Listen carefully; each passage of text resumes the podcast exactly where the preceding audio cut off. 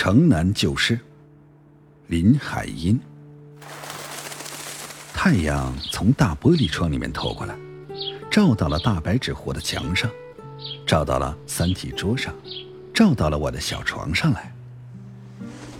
我醒了，还躺在床上，我看着那阳光里面飞舞着许多小小的、小小的尘埃。宋妈过来掸窗台，掸桌子，随着鸡毛掸子的舞动，那阳光里面的尘埃更加的多了，飞舞的也更加的热闹了。我连忙拉起了被子捂住脸，我怕那灰尘把我呛得咳嗽。宋妈的鸡毛掸子轮到掸我的小床了，小床上的棱棱角角都被她掸到了，掸子把碰到床沿上，咯咯咯的响。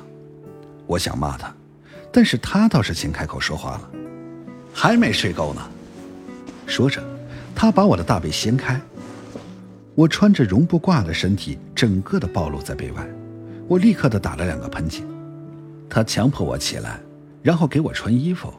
印花斜纹布的棉袄棉裤都是新做的，棉裤筒多可笑，可以直立的放在那儿，这就知道那棉花有多厚了。